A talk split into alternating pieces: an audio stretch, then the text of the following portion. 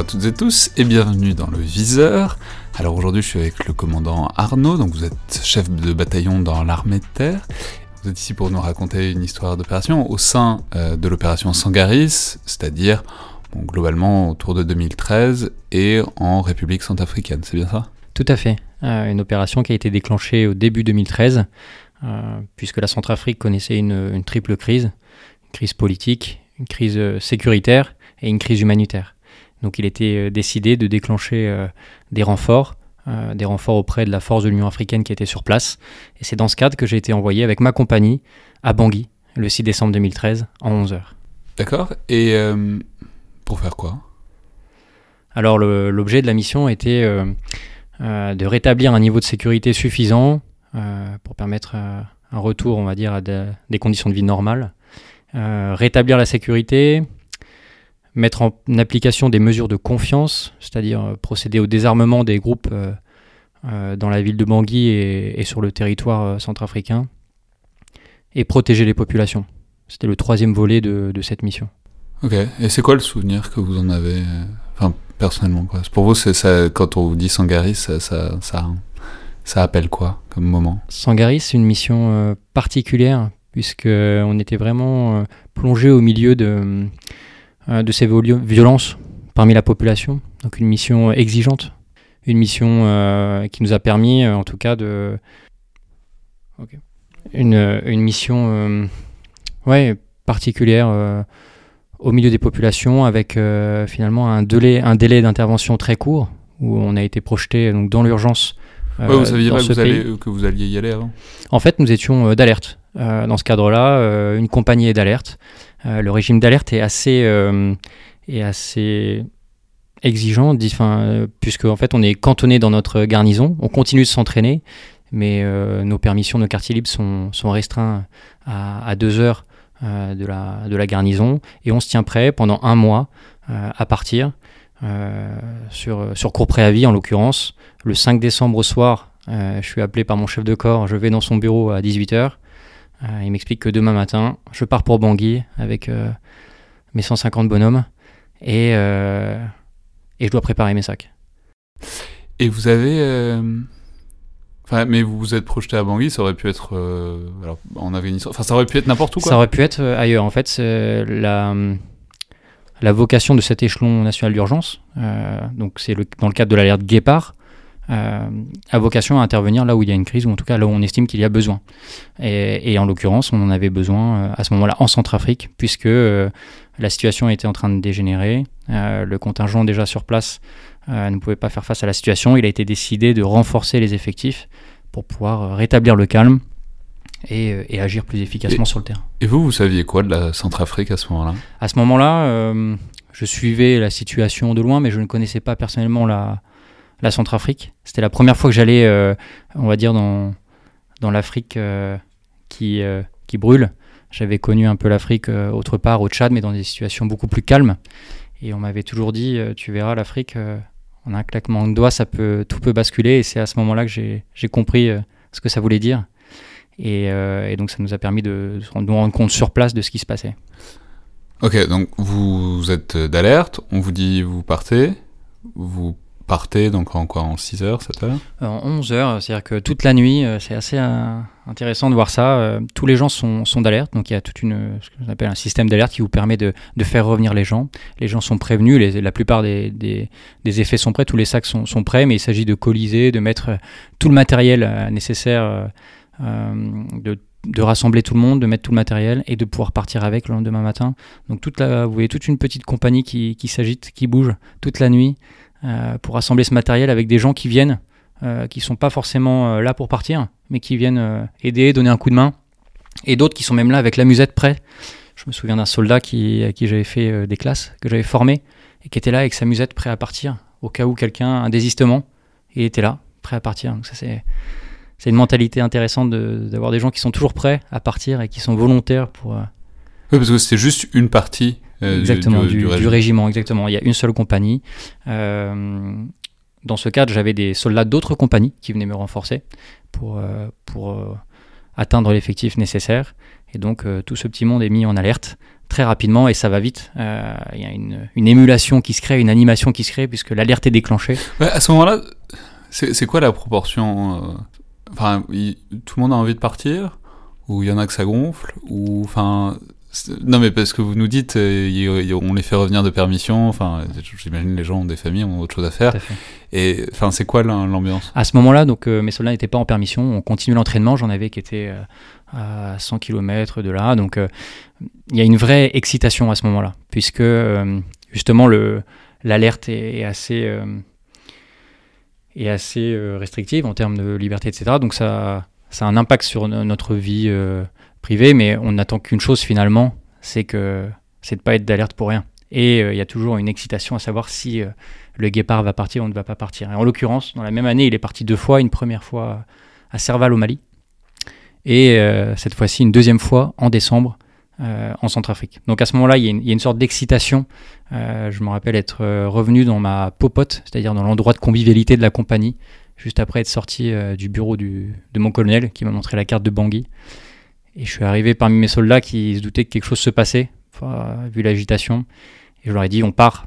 Et, euh, et là, c'était un cri de, de satisfaction, parce que les, les, soldats se doutaient que quelque chose allait arriver et ils étaient très contents de partir. Ok, et donc euh, vous partez euh, en avion, j'imagine? Exactement, on embarque à Toulouse, on part en avion. Avec, vous étiez oui, vous étiez où? Moi j'étais basé à Pamiers, donc dans le sud-ouest de la France, et donc on part on part de Toulouse, qui est la base euh, aérienne la plus proche, et on, est prêt tous à partir et on rejoint la Centrafrique dès le lendemain, euh, en fin de matinée. Euh, nous arrivons à Bangui. Ok, donc vous arrivez, c'est décembre, donc il, fait, il doit faire meilleur là-bas, j'imagine Effectivement, petit choc thermique à l'arrivée, et surtout une, première impression assez, assez étonnante, c'est de voir cette masse de réfugiés. Cette, ah, c'est là-dessus que vous êtes tombé en arrivant? Exactement, puisqu'en fait, la situation est assez catastrophique et donc il y a eu beaucoup de, réfugiés qui sont venus euh, autour de l'aéroport euh, de Bangui. Un seul aéroport euh, qui est vraiment à côté de la base de Mpoko, le camp où sont les, militaires français. Et donc dès notre arrivée, on se rend compte que la situation est quand même assez, assez grave vu le nombre de, mais vous, gens qui sont autour. C'est bête, mais vous, je sais pas, vous entendez des tirs? Enfin, quand vous arrivez. Non, mais parce qu'en fait, ça pose la question de si vous avez l'impression de débarquer dans une zone de guerre ou si vous avez l'impression de débarquer dans une zone de crise, quoi. On a plus l'impression d'arriver dans une zone de crise. Euh, au vu de la population. Mais très rapidement, effectivement, la, la situation n'est pas si claire. C'est une situation un peu mélangée avec zone de crise, euh, zone de guerre, puisque la population est au premier, euh, au, premier rang des, des, victimes. Mais il y a effectivement des heurts en ville, il y a des opérations de désarmement, il y a des affrontements sporadiques. Et donc, il faut, il faut rester dans cette cette configuration, on va dire, euh, guerre, tout en sachant qu'il euh, y aura un vrai volet au contact de la population. Donc il faudra vraiment s'adapter et, prendre en compte tout de suite cette situation et essayer d'éclaircir le plus possible ces éléments qu'on n'a pas. Et donc mesurer, sentir cette ambiance entre escarmouche, opération de désarmement où il faut pouvoir utiliser la force si nécessaire et euh, phase plutôt euh, euh, de contrôle de foule, ou en tout cas on est au contact de la population, et là il faudra être vigilant et adapter la posture de la force pour ne pas envenimer les choses et rester impartial. Et vous avez fait quoi, majoritairement Non mais, enfin, parce que oui, enfin, non mais parce qu'il y a plein de missions comme ça qui sont dans votre, enfin j'imagine dans votre feuille de route, quoi, de trucs à faire, mais en fait, j'imagine que ça vous, c'est pas, c'est pas égal dans le, la place, euh, dans le temps que ça vous prend.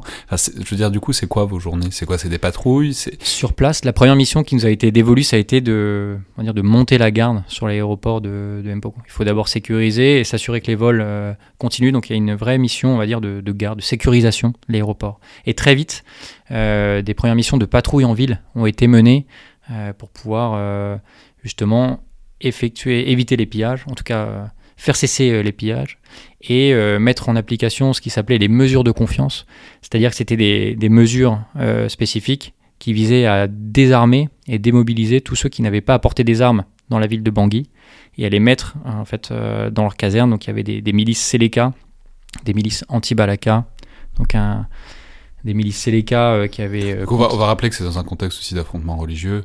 Enfin, Alors, exactement, mais c'est pas. Je pense qu'il faut, faut pas résumer l'affrontement à, à, un affrontement religieux, mais plutôt vraiment à des, des luttes de pouvoir où ça va au-delà du côté simple distinction entre musulmans et, et, chrétiens, mais où finalement des, des affrontements réguliers des exactions qui ont été commises ont créé un véritable climat. Parce qu'on va préciser aussi, on va rappeler quand même que Bangui, c'est pas une ville de province, c'est la capitale. C'est la capitale de la Centrafrique, c'est là où, où est concentrée une grande partie de la population. Et c'est là même où... si Paris était, était enfin c'est pas la même échelle, mais était décomposé entre, entre milices rivales, quoi. À l'échelle d'un pays, c'est très, Exactement, très avec, quoi. avec différents quartiers euh, qui ont leur propre milice et qui, et qui s'affrontent.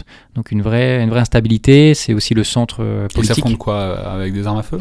Exactement, ils s'affrontent. Ils se tirent dessus dans les rues C'est effectivement, ça, ça va de de, de l'action violente avec de l'armement type K-47, des exactions à l'arme à feu ou à l'arme blanche, euh, où finalement à ce moment-là tout sert, tout peut servir, tout ce qui peut servir comme arme sera utilisé et en fonction des, des, ramifications des groupuscules, il peut y avoir des, des, exactions qui sont commises à ce moment-là entre les différentes communautés. Et là, tout notre rôle d'intervenir et de faire cesser ces exactions euh, et de protéger la population, d'où euh, les désarmements de checkpoints en ville qui n'ont pas lieu d'être, d'où ces opérations de, de récupération d'armement. Et euh, ça s'est bien passé? C'était euh, très exigeant dans un premier temps à Bangui. Euh, le fait de le climat, vous en avez parlé, mais aussi le, rythme des opérations, des patrouilles. S'approprier très rapidement la, situation, comprendre ce qui se passe, comprendre ouais, c'est ça, mais qui appartient à quel. ça fait quoi de, justement de. Bah, déjà d'être dans une ville que vous connaissez pas. J'imagine que vous aviez jamais fait de tourisme à Bangui avant. Non mais euh, enfin une ville ça, ça se comprend quoi. Enfin faut, faut comprendre comment ça fonctionne des quartiers, des, même les habitats, les, les recoins. Enfin il faut s'approprier très vite la ville. Ça fait l'objet justement des, des, premières reconnaissances qui sont menées, euh, des premières patrouilles où euh, tout de suite il faut établir un contact avec la population, on apprend des premiers mots euh, de vocabulaire, on, essaie de ressentir la, température, on va, euh, on va s'approprier la ville. C'est vraiment le but euh, initial de s'approprier la ville. Et déjà par notre présence dissuasive, empêcher donc des scènes de violence, mais au-delà de ça, il n'y a pas d'action gratuite, tout est prétexte à récupérer du renseignement d'ambiance, connaître les quartiers, etc. Au fur et à mesure, donc la connaissance s'acquiert, mais effectivement, ça se fait à pas accélérer, pour, euh, pour pouvoir être le plus efficace possible. C'est tout bête, mais vous repérez comme. Enfin, vous avez des GPS, vous avez quoi enfin... On a effectivement des, GPS, on a des plans de la ville, tout simplement. Déjà, la, bonne vieille carte papier est utile, un peu de topographie euh, à l'ancienne. On a des GPS qui peuvent aussi nous aider euh, ponctuellement. Là, essentiellement dans Bangui, qui est une ville assez géométrique. ça se fait grâce au plan. Et justement, le, le fait d'être dans des patrouilles régulières et d'être présent sur le terrain nous aide à nous familiariser avec les quartiers. Et au bout d'un moment, les, pilotes n'ont plus besoin de, GPS, ils connaissent les quartiers, les raccourcis. Euh, voilà, il faut s'approprier le plus vite possible la ville pour essayer de. Et vous, vous étiez à pied ou vous étiez en voiture? Alors, euh, dans un premier temps, j'étais à pied. Donc euh, très utile pour s'approprier la ville et aller au contact de la population. Et on doit se sentir un peu nu aussi. On se sent un peu nu, effectivement. on est protégé, on a des gilets pare-balles, on avait nos équipements, euh... enfin, je veux dire, c'est pas, vous étiez pas en VAB, quoi. Enfin, c'était, enfin, je, je, sais pas s'il y avait des IUD à Bangui, mais, mais, euh, enfin, d'une manière générale, on est quand même plus vulnérable. En... On est plus vulnérable, mais c'est largement acceptable étant donné le, niveau de violence. Il y a eu effectivement des accrochages. Euh, ouais, vous êtes fait tirer dessus quand même? Il y a eu euh, ponctuellement des, des accrochages lors de d'opérations de désarmement ou de, cache d'armes. Il y a, je peux le rappeler, deux soldats euh, de la force Sangaris sont décédés au cours d'une patrouille de nuit, donc euh, à quelques, quelques centaines de mètres du camp de Mpoko, autour d'une patrouille. Donc effectivement, il y avait euh, un, vrai, un vrai danger, mais la plupart des, des gens étaient sous véhicule, sauf ponctuellement pour des missions de patrouille à pied, voilà, qui étaient, qui étaient faites dans Bangui. Et au bout de combien de temps vous avez saisi la... Enfin, aujourd'hui, si vous retournez à Bangui, vous savez où vous allez euh, Je crois que je connais...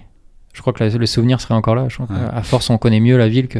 Bah oui, peut-être. Que son quartier, mais en fait, très vite, euh, donc, euh, on a eu cette phase. Moi, j'ai eu, avec ma compagnie, j'ai pu patrouiller dans Bangui et donc assurer ces missions de désarmement dans un premier temps pendant quasiment un mois jusqu'à la, en gros, la démission du président Jotodia, c'était vers le 11 janvier.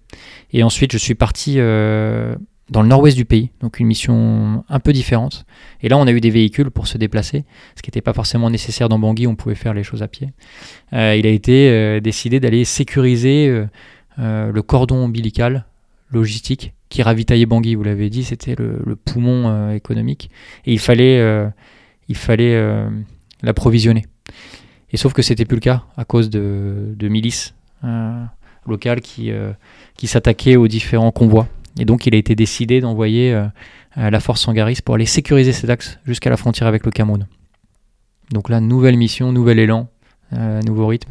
Et c'était comment? Enfin, c'était quoi la... Enfin, du coup, j'imagine que vous voyez moins de monde euh, Exactement, moins de monde, des villages plus concentrés, mais avec des situations qui ponctuellement ressemblent à ce qu'on a pu rencontrer dans les quartiers de Bangui, avec des communautés qui s'affrontent, des communautés qui se qui se déchire. Et donc euh, le but pour nous, ça va être, euh, là encore, euh, d'appliquer les mesures de confiance et de rétablir la sécurité. C'est quoi les mesures de confiance?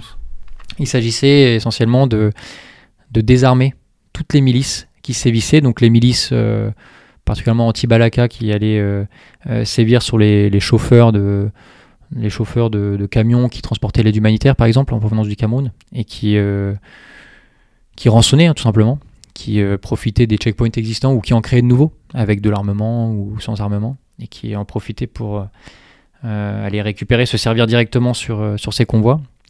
Et puis des, aussi des milices d'autodéfense locales qui se, qui se formaient au fur et à mesure de la dégradation de la situation. Et sur ces tensions, que ce soit à Bangui ou ailleurs, vous avez un, enfin, je sais pas, des souvenirs marquants quoi, de comment ça, sous quelle forme ça se cristallisait ces tensions dont vous nous parlez? J'ai un souvenir marquant à Yaloke, euh, dans un village donc on était chargé de sécuriser, et où un soir, une de mes patrouilles euh, me rend compte qu'elle a trouvé sur le bord de la route euh, le corps d'une femme et d'un enfant abandonné.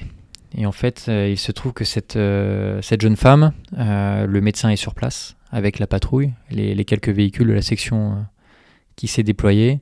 Il se trouve que cette femme aura plus que quelques heures à vivre, puisqu'elle elle souffre de multiples contusions, fractures. Et donc, euh, je décide de l'amener au dispensaire, c'est-à-dire de l'amener euh, dans un endroit sécurisé où on pourra l'accompagner et de, surtout de pouvoir déposer l'enfant. L'enfant qui est un très bas âge, mais qui est indemne. Et donc, nous allons au dispensaire et sur place, le, responsable du dispensaire, en tout cas l'infirmier de garde, est, assez gêné et ne veut pas euh, accueillir l'enfant. ok. Il veut pas accueillir l'enfant et c'est quelque chose qui nous, qui nous trouble euh, sur le coup parce que on comprend pas tout de suite. Et il y a un attroupement qui se crée autour euh, de notre véhicule un attroupement puisque autour du, dispensaire, beaucoup de réfugiés sont venus euh, passer la nuit, beaucoup de réfugiés qui ont fui euh, les différentes euh, violences entre les milices, et essentiellement des mamans qui ont été réveillées par le bruit du véhicule qui viennent s'attrouper. Et une des mamans reconnaît le faciès particulier de, l'enfant, son ethnie, et dit c'est un terroriste, il faut le tuer, avec un geste explicite qui crée une vraie montée de la tension, qui est qui est en train de se, créer autour de, bah, de l'enfant et de mes soldats. Et donc il va falloir agir rapidement parce que la situation peut dégénérer à tout instant. parce qu'il n'y a pas que la maman, j'imagine qu'il y a les autres aussi. Non, il y a tous les gens s'attroupent, euh, ça a réveillé du monde. Et, euh, et ces gens, il faut savoir, ont, souvent souffert eux-mêmes, en tout cas ont connu des, des, violences. Et donc là, on est vraiment dans l'irrationalité, et dans l'assimilation excessive du, euh, de l'ennemi il n'est pas de la bonne ethnie, donc c'est un ennemi, donc il faut le tuer. Et c'est d'autant plus surprenant que ce sont des mamans qu'on a vues la journée hein, avec leurs enfants du même âge. Et là, elles sont purement dans la, la violence euh, absolue. Et donc, j'imagine que vous les, vous les avez pas laissés faire Non, non, il faut, il faut, il faut réagir rapidement. J'avais deviné tout ça. les soldats ont, réagi vraiment par réflexe. J'ai été vraiment euh, impressionné par leur vitesse euh, d'exécution. Ils n'étaient pas nombreux et ils ont fait obstacle de leur corps, récupérer l'enfant et on a décidé de l'amener en lieu sûr au sein d'un quartier différent du, village, qui était le quartier en l'occurrence musulman. Et donc, parce que l'enfant était a priori musulman. Exactement. Et, il avait été reconnu comme tel. Et donc, pour l'extraire de cette, cette violence arbitraire, on l'a, on l'a amené en lieu sûr. Et donc, il, de, il s'agissait de, rencontrer mon homologue euh, de la communauté euh, musulmane, euh, donc un marabout qui a, qui a récupéré l'enfant et qui s'est porté garant pour sa sécurité. Et le lendemain, il m'a contacté pour me, dire qu'il avait retrouvé le père de cet enfant. Ok. Et du coup, on sait ce qui s'était passé? Ben, Effectivement, le, père de l'enfant avait placé sa fille et son fils donc la, jeune femme euh, qui était euh, mourante et qui tenait l'enfant et qui l'a protégé. Ah, c'était son petit frère.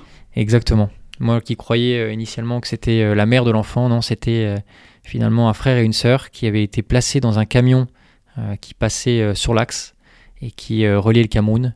Et donc les populations sur place, préférant en tout cas couraient le risque de monter de manière sauvage dans les camions en route plutôt que de rester sur place.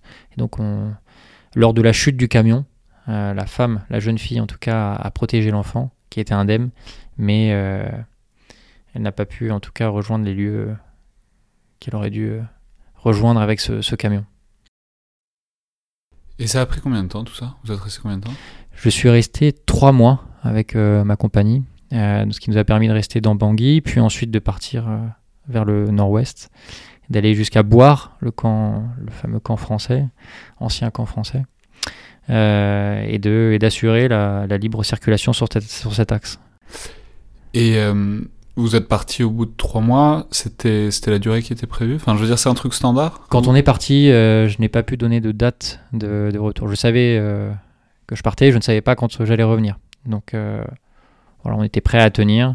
effectivement, c'est plutôt sur ce format-là, mais L'intérêt vraiment, c'était euh, de pouvoir partir très vite, sans savoir quand est-ce qu'on allait revenir? Et Sangari, c'était pas terminé quand vous êtes parti? Euh, je veux dire, c'est quoi la situation que vous avez laissée? Enfin, pas vous, vous, Enfin, je veux dire, euh, c'est-à-dire quand vous êtes parti, vous vous êtes dit, ça va vous avez dit que ça allait tourner comment quoi? Alors justement, il y a eu une relève. effectivement, d'autres unités sont venues pour pour nous relever sur position. En fait, on va dire que par mandat, différents objectifs euh, sont attribués à la force, sont donnés à la force. Nous, notre priorité du moment, à ce moment-là, c'était de, s'assurer que, que l'axe logistique qui relie le Cameroun euh, à, Bangui euh, soit viable et que l'aide alimentaire puisse venir jusqu'à Bangui, au risque de voir la situation exploser de nouveau.